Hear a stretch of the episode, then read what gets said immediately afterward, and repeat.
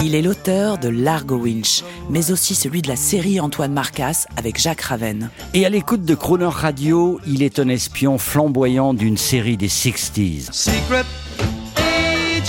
Nous faisons part de ses humeurs musicales pour une vie de rêve. Spy Life. Eric Giacometti, On the Air.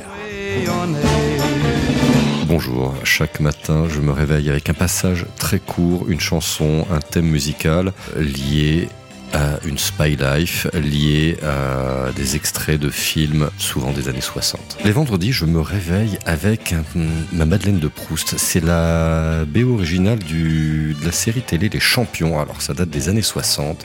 C'est l'histoire de trois espions qui ont des super pouvoirs.